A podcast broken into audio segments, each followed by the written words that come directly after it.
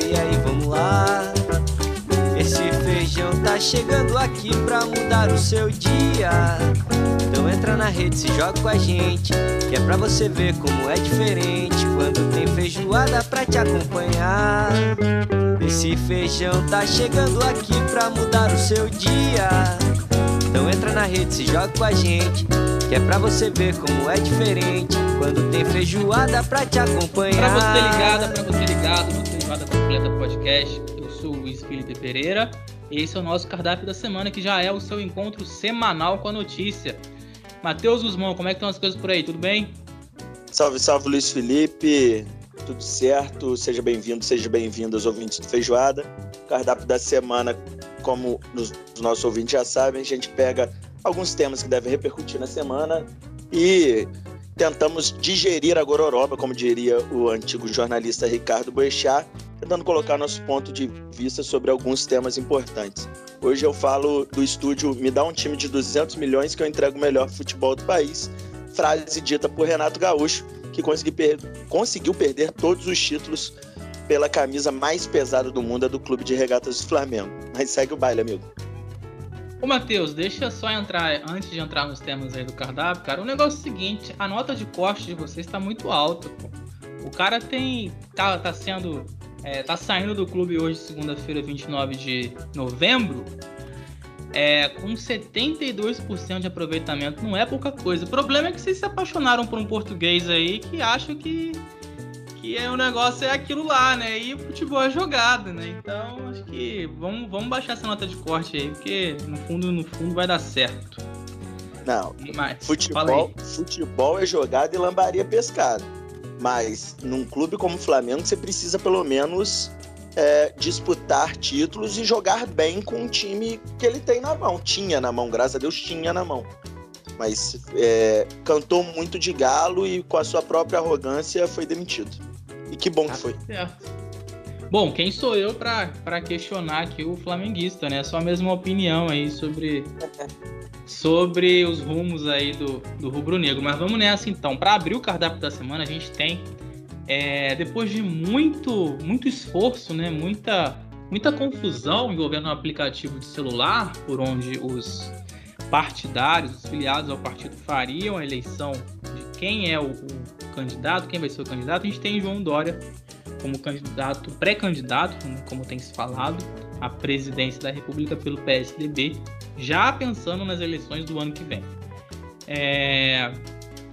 Movimento esperado, Matheus? Você achava que, que poderia dar Eduardo Leite, talvez, com algo mais, mais uma, uma vanguarda aí do partido, talvez indo, dando uma, uma prestigiada na, na, ala do sul, talvez, mas você imaginava que, que Eduardo Leite poderia chegar? Como é que você vê o, o Dória se posicionando é, no cenário é, das candidaturas do próximo ano? Amigo, eu achei que o, o, Eduardo Leite, né, que é o governador do Rio Grande do Sul, pudesse vencer as prévias por conta da ala mais tradicional do PSDB, daqueles tucanos de cabeça branca, né? Que lideraram o partido nos últimos anos e que conseguiram fazer o partido ser o segundo maior partido do país, atrás apenas do PT, polarizando a eleição com o PT desde 94 até 2014. Apenas depois da eleição de 2014, com Aécio Neves perdendo a eleição, questionando é, o resultado do pleito, é, embarcando dentro do golpismo do Michel Temer, enfim, PSDB vai perdendo seu brilho e perdendo quadros importantes. A galera mais velha, que era respeitada, como Fernando Henrique Cardoso, José Serra, é, Tasso Gereissati, os economistas como Gustavo Franco e outros, começaram a deixar o partido um pouco de lado e o João Dória vem tomando aí a frente da, da legenda tucana. Ele era o favorito, mas eu achava que o Eduardo Leite pudesse, de alguma forma, surpreender no pleito. Não conseguiu, apesar de ter sido uma votação apertada, o Dória é o candidato do PSDB. Eu fiz até uma postagem um dia desse que falava assim, é, é baseado numa coluna do Bernardo Melo Franco do Globo, né? O PSDB acaba de escolher o candidato derrotado nas urnas em 2022. Não acredito que o João Dória, como cabeça de chapa, tenha a chance de ser eleito presidente da República nem com, com seu grande poder de comunicação, grande poder de arrecadar recursos e a, o trunfo na manga que é a criação da Coronavac, né, que vacinou boa parte dos brasileiros por insistência dele lá com o Butantan e conseguir fazer a vacina e polarizar com o Bolsonaro naquele momento. Mas muito se fala de uma construção de uma terceira via para vencer é, Bolsonaro e Lula na eleição do ano que vem. Mas toda hora aparece um. Já foi Ciro Gomes, agora a moda é o Sérgio Moro, é, João Dória vencendo a eleição é, interna do PSDB se coloca, Alessandro Vieira do Cidadania, Simone Tebet do PMDB, é, até o Cabo Daciolo disse que vai ser candidato. É, o pleito vai chegando perto e as peças vão se movimentando. Mas aí eu te devolvo a pergunta. Você acredita que Dória ou qualquer outro político tem chance de entrar no meio dessa briga de Lula e Bolsonaro? Então, vamos, vamos por parte, né? Acho que a, tava conversando até com, com um amigo na manhã de hoje, segunda-feira, 29 de novembro, que essa eleição de 2022, para a geração aí que hoje está na casa dos 30 até os 35, talvez, vai ser a eleição mais divertida do ponto de vista de observar o, o cenário é, dos postulantes à, à, presidência, né? A gente não viu, a gente não viveu é, um posicionamento crítico, com, com entendimento do país, o que foi a eleição da redemocratização, que teve Fernando Collor eleito, e teve uma infinidade de candidatos. É, a gente se acostumou a ver o cenário bem definido, né? Quando, quando, quando ocorre a chegada do ano eleitoral dessa eleição para presidente. Na última eleição de 2018, o Bolsonaro liderava e ele acabou ganhando. Anos antes, a gente teve a dobradinha da Dilma, né? Dois mandatos seguidos, ela liderou e levou.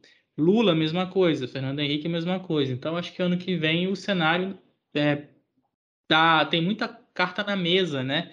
Tanto que a gente vê movimentações já é, restando um ano, né? Agora pouco menos de um ano para eleição. Acho fruto também do da instabilidade econômica e política do país, né? A, a gente não tem uma certeza em relação à economia, a gente viveu uma crise sanitária, ainda vive. Então, tudo isso aproxima a atmosfera eleitoral das pessoas, né? Porque passa-se a, a, a, questionar, né?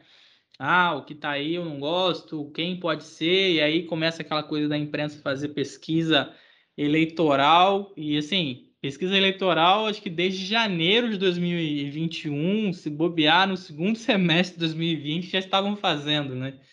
Então, acho que a, o ano de 2022, a, a eleição presidencial, vai ser bem interessante, porque não vejo um candidato favoritaço para plagiar aqui aquele famoso jornalista esportivo. É, Mas nem o Lula, nem o Lula, com 48% da intenção de voto, você não acha que ele seria o favorito nesse pleito? Eu acho já, que... já que tá tão disparado? Eu acho que, que o Lula tem escorregado em questões. É, esse aceno que ele fez aí a, a ditadura da Nicarágua, é, o que ele faz, o, o, posicionamento do PT em relação a Cuba, eu acho Venezuela, né? São, são temas que acabam trazendo é, uma incoerência, né? Eu vejo o Lula como um democrata, como um político que sempre prezou pela democracia, mas quando ele faz esse aceno a, a, a outros países, citando a questão de autodeterminação dos povos, aquela coisa toda, que é para marcar a posição que a ditadura de esquerda, no fundo, né?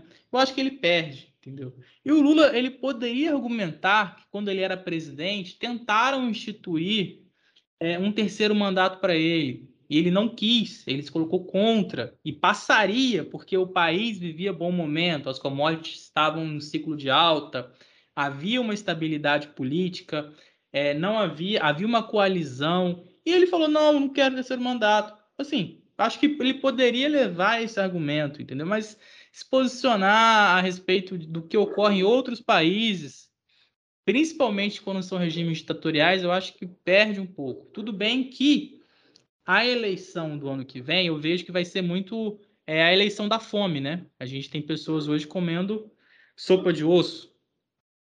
É, e aí traz a memória o que houve no governo do PT. Tudo bem que era uma outra conjuntura, né? Mas o país experimentou níveis aí de indicadores sociais que jamais foram vistos. Portanto, não vejo o Lula como grande favorito, Matheus. Acho que vai ser uma disputa acirrada. Vejo o Sérgio Moro com potencial de crescimento, uma vez que ele pode acenar para quem é, se coloca como conservador e se decepcionou com Bolsonaro. A gente tem o Santos Cruz também, que foi um quadro aí do governo Bolsonaro que é, coloca-se que ele não, não cedeu seus valores e saiu do governo. Então vejo o Podemos aí talvez como uma UDN aí, acho que uma, uma consolidação dessa bandeira lavajatista, anticorrupção, pela, pelos bons costumes, pela moral, por tudo como tem que ser. Acho legítimo, acho que as pessoas têm que se candidatar e têm que buscar as posições que elas almejam. E por isso que acho que vai ser uma, uma eleição bem disputada do ponto de vista de quantidade de candidatos, né? A gente tem o Dória já depois de, de ser escolhido na prévia do PSDB fazendo um aceno para Simone Tebet. Aquela newsletter Canal Meio trouxe hoje na segunda-feira, 29 de novembro também, que ele tenta esse aceno a Simone Tebet, talvez compor uma chapa com ela de vice. É, Eduardo Leite fechou a porta para ele, não quer compor com ele. É um quadro do próprio partido, para você como o PSDB está rachado, né? E a gente tem a figura do Geraldo Alckmin, né, que ao mesmo tempo pode ir para o PSD ou para o PSB, segundo também as pessoas é, têm sido veiculado pelos meios de comunicação. Então acho que não vai faltar emoção, Matheus, haja coração e eu não consigo cravar favorito. Você acha que o Lula é favorito, né? Eu acho que o Lula é favorito. Eu acho que o Lula é favorito pela é, hoje as intenções de voto mostrando 48%, é, mostrando ele com uma rejeição, por exemplo, abaixo do que a do Sérgio Moro, abaixo inclusive do, do, do próprio João Dória. É óbvio que ele vai ser o foco da eleição, é ele que vai apanhar de todo mundo. É, quem está abaixo, o Bolsonaro tem que se preocupar em bater nele e no Moro. O Moro tem que se preocupar em bater no Bolsonaro e no Lula. O Lula sempre vai estar na mira de, de todos, né? E isso causa um desgaste durante o período eleitoral. E, naturalmente, cai um pouco a sua intenção de voto, mas o Lula tem um recall eleitoral muito grande. É o político mais conhecido hoje no Brasil. E, como falamos a questão, você acabou de citar a questão da fome, né? vai ser uma eleição onde as pessoas vão relembrar algumas coisas, né? E o Lula acaba tendo muito o que mostrar. Obviamente, com a entrada do Sérgio Moro na disputa, entra o discurso do moralismo, do lavajatismo, né? E vão tentar atacá-lo nesse sentido. Sobre o que você disse a respeito do PT é, apoiando, por exemplo, Daniel Ortega na Nicarágua, que é um absurdo, é, fazendo discursos favoráveis a Maduro na Venezuela, é, se posicionando muitas vezes sem necessidade sobre Cuba, apesar de achar que é, quando o Lula fala de Cuba e do bloqueio econômico ele está certo, mas é, isso gera uma comoção na mídia, a mídia reclama disso, mas eu não sei se isso pega tanto no eleitorado. Eu não sei se isso é capaz de fazer o Lula perder votos ou minar uma candidatura dele. Acho que não. Acho que a candidatura do Sérgio Moro tem potencial de passar a do Bolsonaro, só que o Bolsonaro tem uma base muito fiel de 20% de votos. Quanto mais candidatos tiver, menos a chance dele diminuir de voto e outra pessoa aparecer ali com, com 25, 30 para ir para o segundo turno. Acho que vai passar muito esse ano, esse primeiro semestre vai ser muito é, divertido do ponto de vista de nós que somos jornalistas de acompanhar isso. PSDB rachado. O Eduardo Leite, você disse que não aceitaria ser vice do João Dória. Eu vi hoje que ele não aceitaria ser nem coordenador de campanha. Quero que o Dória gostaria também que ele fosse. É, o Ciro Gomes agora botou sua, sua, sua máquina do ódio toda para cima do Sérgio Moro, porque sabe que precisa minar o ex-juiz da Lava Jato. Então, vai ser, no mínimo, divertido. Coloca o Lula é, sem fazer prognóstico. Acho que ele é o favorito para ganhar a eleição. Acho que ele está no segundo turno. Acho que a, a chance agora é de ver quem vai para o segundo turno com o Lula. E aí, segundo turno é outro tipo de eleição, né? Mas muita água para rolar debaixo da, da ponte ainda. Exatamente, Matheus. E assim, o número de pré-candidaturas, né? A gente vê que é muita gente querendo barganhar, né? É, o, próprio MDB, né? Na última eleição ele teve um candidato que foi Henrique Meirelles, se posiciona com a pré-candidatura da Simone Tebet, mas é o MDB, né? Talvez, não sei se se, se existe, né? Acho que existe sim a possibilidade de compor com alguém, haja vista algum acordo que pode ser feito. Portanto, acho que, como você falou, muita coisa vai acontecer, né? Agora, se a gente puder esticar a conversa aí, já que a gente está falando de eleição, a gente tem no estado do Rio é, o fator Mourão, né? O Mourão parece que é pré-candidato e haja vista os últimos anos aí a onda conservadora, eu não descarto que a gente vá assistir entrevistas dele usando a máscara do Flamengo para veículos cariocas, Matheus.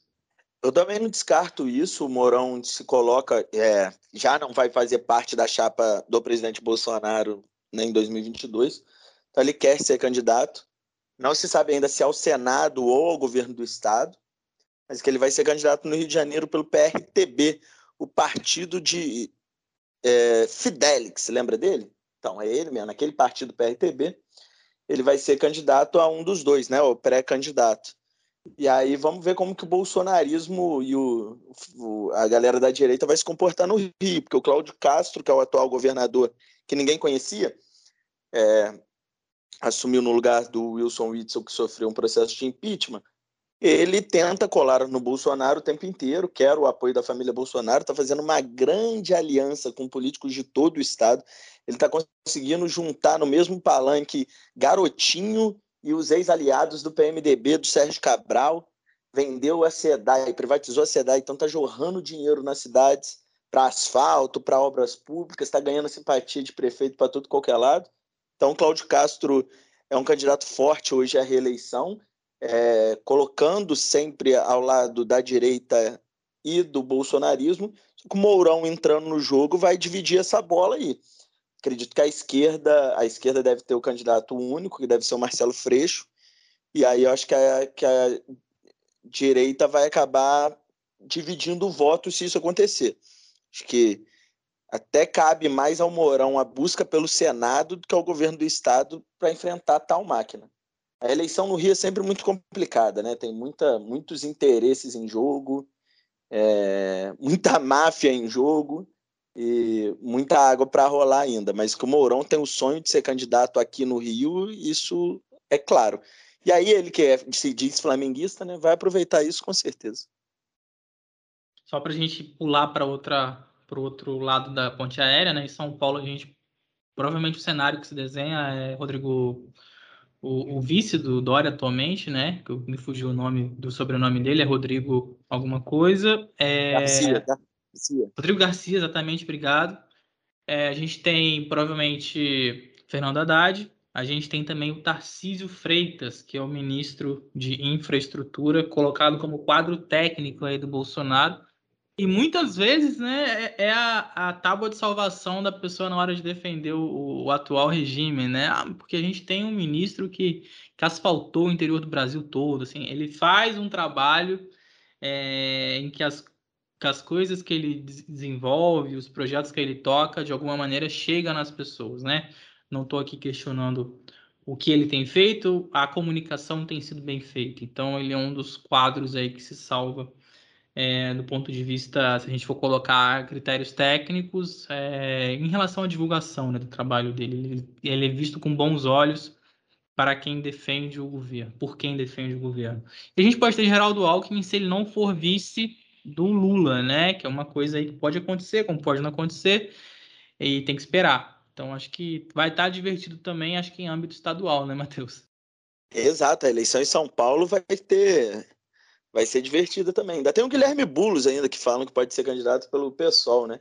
Mas acredito Sim. que se, se Geraldo Alckmin se viabilizar como candidato a governo do estado, talvez até com Márcio França, seu, seu ex-vice-governador e que governou o estado durante oito meses, estiverem junto, acho difícil bater o Geraldo Alckmin. O Tarcísio também vem forte, como você disse, é considerado um quadro técnico apesar de particularmente eu não nutrir qualquer simpatia por ele.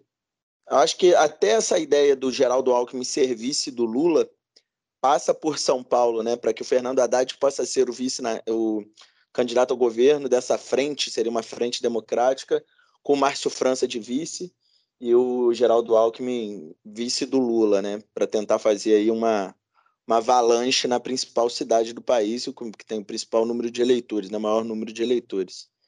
É, 2022 promete, promete muito. E para fechar esse papo de eleição, o que se coloca, né, é que em aceitando o convite para ser vice, o Alckmin já vislumbraria 26, né? Descartando uma possível né, candidatura do Lula a um segundo mandato, caso ele seja eleito, e emplacando o vice, que é o Geraldo Alckmin. Então, é, não dá para descartar nada nesse cenário eleitoral, como a gente conversou desde o início, é algo que se avizinha já, pelo menos há mais de um ano, né? Talvez no fim de 2020 já se falava em eleição, então a situação do país leva muito a isso, né?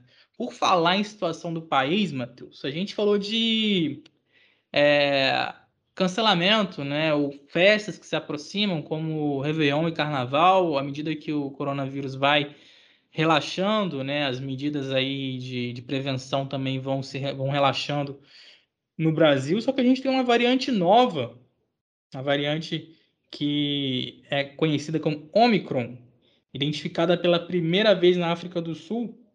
E a gente tem aí algumas cidades já decretando né, é, a, a, falta, a, o cancelamento, na verdade, de festas de Ano Novo, celebrando a chegada de 2022. Metrópoles aí como Belo Horizonte, Salvador, Florianópolis, Fortaleza, São Luís, João Pessoa e Palmas, né, que é uma capital do estado, é, confirmaram que não vão ter festa de ano novo é, financiadas pela iniciativa, pelo, pelo, pelos órgãos públicos, né, pelo governo do estado, pelo, na verdade, prefeitura. É, tá certo, Matheus, em cancelar? Você acha que, que é cautela mesmo, ou é excesso de cautela? Como é que você vê isso aí? É, eu vejo, é, pelo menos em alguns discursos, um pouco de populismo um pouco de mostrar para a sua população é, não que está a protegendo, mas tipo, ah, se fechou todas as atividades econômicas há um tempo atrás, para que ter Réveillon? É, Pernambuco, por exemplo, é, onde João Pessoa cancelou, eu estive no estado há pouco tempo e estava tudo normal. Matheus, só um parênteses. É, Pernambuco, Recife e João Pessoa, Paraíba. Só, só para você. Porra. Desculpa, Pernambuco Recife. Mas Recife Os cancelou. cancelou? aí do Nordeste, Matheus. Vamos, vamos, vamos manter o respeito com a galera que ouve a gente também no Nordeste. Não, eu sou, eu sou um completo idiota. Desculpa os amigos. Mas eu não sei se Recife cancelou. Cancelou?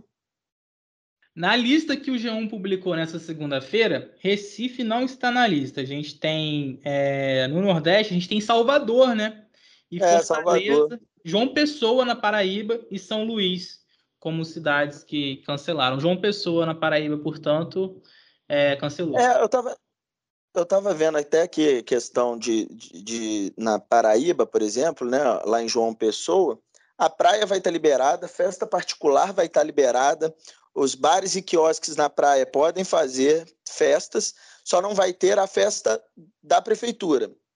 Então, o que me causa estranho é assim, por que é, uma pode, outra não. Ou se fecha tudo, ou você tem mais protocolos mais rígidos, ou libera. É o que me parece, de certa forma, ser algo populista. Porque se está tudo funcionando normal, qual o sentido? Na minha cidade, Volta Redonda, o prefeito ainda não falou nada do Réveillon, né? mas cancelou o carnaval já, já disse que não tem clima para o carnaval. Só que teve uma festa aqui na minha cidade no último final de semana de 3 mil pessoas dentro de um clube. A praça do, do meu bairro no, durante o jogo do Flamengo estava lotada. Então, se tudo está normal, qual que é o sentido? Será que é só populismo ou não? E aí eu fico com a opinião dos comitês científicos criados em cada cidade. Quem está analisando os dados dentro daquela cidade, acho que tem que definir se tem condições de ter ou não. A nova variante, ela causa preocupação em todo mundo por ser mais transmissível, apesar dela ter um pouco menos é, de letalidade, né? Ela tem. É, ela é, você contamina, ela contamina mais rápido, mas não agrava tanto os casos. Então eu fico com a opinião dos comitês científicos de cada cidade. Se o comitê científico diz que é seguro, acho que tudo bem.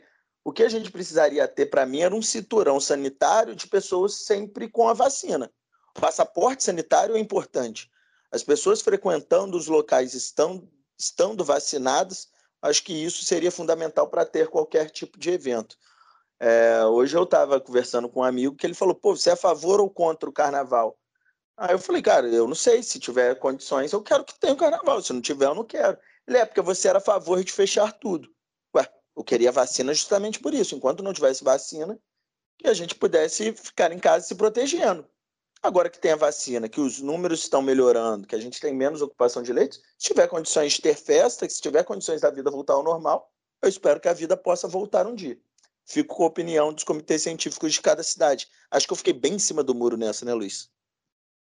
Não, mas é, é bem é, razoável, né? Uma vez que a gente tem uma onda aí de negacionismo, pessoas contra a vacina, né? Países inteiros, às vezes, é muitos, muitos setores é, sociais de determinado país fazendo movimento contra a vacina. Acho que a gente tem que olhar para a ciência, como você falou, e de acordo com cada localidade, né? Cada cada município determinar, né, se, se é interessante ter ou não, se é um risco para saúde coletiva ou não. A gente tem cidades, né, principalmente interior de São Paulo, interior de Minas, é, que vivem do carnaval como forma de movimentar a economia local. Mas também é gasto público, né? A gente tem atravessado um cenário de crise econômica nesse ano, no ano que passou também por causa da pandemia. E certamente a arrecadação em municípios pequenos acaba sendo ainda mais afetada, né? E município pequeno, geralmente, é o maior empregador é a prefeitura e o maior investidor também, né? E, portanto, é natural também conter gastos uma vez que é, o último ano, né, os últimos, o ano 2020 e o 2021 têm sido anos totalmente atípicos. Agora, o Eduardo Paes tinha falado do carnaval de 40 dias no Rio. Será que dá para manter a, a promessa, Matheus? o problema é que o carnaval do Rio sempre foi de 40 dias, né? Ele não está colocando nada. Pré-carnaval no Rio começa depois do Réveillon e vai terminar bem depois da quarta-feira de cinzas, né? Assim, 40 dias sempre teve. Acho que a gente precisa entender agora se, se há é, condições de ter mesmo a festa ou não. Você citou a questão econômica, mas para algumas cidades, é, os, os, gastos com, com Réveillon e Carnaval são investimentos, né? Então você acaba arrecadando mais com o turismo, com os impostos, muito mais do que se gastou, né? Carnaval, por exemplo, gira muito dinheiro para o Rio de Janeiro e faz a economia gerar de uma forma é, estrondosa, né? E quando não teve, você tem um déficit público grande nisso, que eu, normalmente está dentro da programação financeira da prefeitura receber tais recursos. Mas o Eduardo Paes é um dos mais entusiastas para ter, né? Ele já tirou o uso da máscara. Não acredito que, pelo menos no Rio de Janeiro, só se a situação ficar muito feia para não ter Réveillon ou Carnaval. O Paes é desse, ele quer e acho que pelo menos no Rio vai ter alguma coisa. Mas agora a gente já tá vendo, Luiz, vamos supor, é estádio de futebol lotado. É, festa sertaneja lotada. Autódromo de São Paulo com mais de 180 mil pessoas em um final de semana. Show da Cláudia Leite em São Paulo lotado. Shows pelo Brasil lotados. É, parece que o carnaval ou o Réveillon me parece um discurso mais moralista. É, algo mais voltado para a eleição, talvez, né, Matheus? Acho que já visando aí o cenário político, acho que uma retórica talvez mais baseada em, em é, obter votos, né? Acho que, como você falou, é um aceno populista aí. Ah, mas vocês não queriam fechar? Agora não vamos ter carnaval, porque todo mundo tem que se cuidar. Não sei. Ao mesmo tempo também, festa popular, ela estimula, incentiva, né, manifestações contra governos, né? A gente, o brasileiro é um grande, grande sacano, um grande brincalhão. Então as máscaras do Saara sempre foram um sucesso, né? Ah, qual que é a pegada da máscara esse ano é Bin Laden. Pô, o cara derrubou lá as duas torres, matou meio mundo, fez a Terra andar, tipo, sentido anti-horário por alguns minutos, né? Reviu toda a questão de segurança em aeroporto, mas não, na, no Saara, no carnaval determinado ano, Bin Laden foi máscara, então acho que acaba meio que contendo também, né? As pessoas em casa, sem, sem aquele estímulo de ir pra rua, acho que é, visando a eleição, ou talvez alguns, alguns políticos, alguns, alguns governantes tenham essa visão de que o povo guardadinho em casa não faz barulho, não aparece na televisão, sacaneando determinada postura política ou determinado, determinado viés, né? Então acho que acaba juntando tudo, né? Exato, amigo. E vamos ver como vai ser agora nos próximos dias, ver como vai ser o andamento da variante aqui no Brasil. Torcer para que a situação não se agrave, né? Exatamente. É assim a gente chega ao final de mais um cardápio da semana. Como a gente comentou no começo do episódio, é nosso bate-papo aqui semanal sobre o que está rolando no noticiário político, social, econômico, de cotidiano também do nosso país, né? A gente tinha planejado falar de vários temas, mas a, a eleição e o, a possibilidade de Réveillon ou não acabaram dominando a, a pauta. Matheus, prazer. E e acabou que a possibilidade de, de, de Réveillon ou não também entrou no tema eleitoral, né, amigo? Exatamente. Prazer falar contigo, Matheus. É isso, irmão. Muito obrigado mais uma vez essa companhia no cardápio da semana. Agradecer a todos os ouvintes. É, vamos torcer aí para que essa nova variante é, seja menos letal do que todas as outras, que a vacina possa chegar em locais é, principalmente em países mais pobres que não têm condições, e para que essa distorção vacinal é, seja cada vez menor para que a gente possa se ver livre o mais rápido possível desse pesadelo. É isso. Quem ainda não tomou segunda dose, terceira dose, aí papai, vovó, vamos tomar porque é necessário demais. É isso. Valeu, meu amigo. Valeu, você que ouviu o cardápio da semana até o final, eu sou o Luiz Felipe Pereira estive com o Matheus Guzmão. A gente trocou uma ideia aí sobre o que tá rolando, né? Fatos do cotidiano. PJ Completa é uma produção da Duduca Filmes e a edição desse episódio é do Luiz Fernando Queiroz. A gente não teve hoje o Vinícius, também não teve a Luísa, mas certamente numa próxima ocasião vão estar aqui com a gente também trazendo as impressões deles e também nas entrevistas que a gente faz sobre temas variados. É isso, o cardápio da semana fica por aqui. Até a próxima, valeu! A feijoada vai começar, venha ver como é que tá. Tem só gente boa, eu tô rindo à toa, e aí vamos lá. Esse feijão tá chegando aqui pra mudar o seu dia. Então entra na rede, se joga com a gente, que é pra você ver como é diferente quando tem feijoada pra te acompanhar. Esse feijão tá chegando aqui pra mudar o seu dia. Então entra na rede, se joga com a gente, que é pra você ver como é diferente quando tem feijoada pra te acompanhar.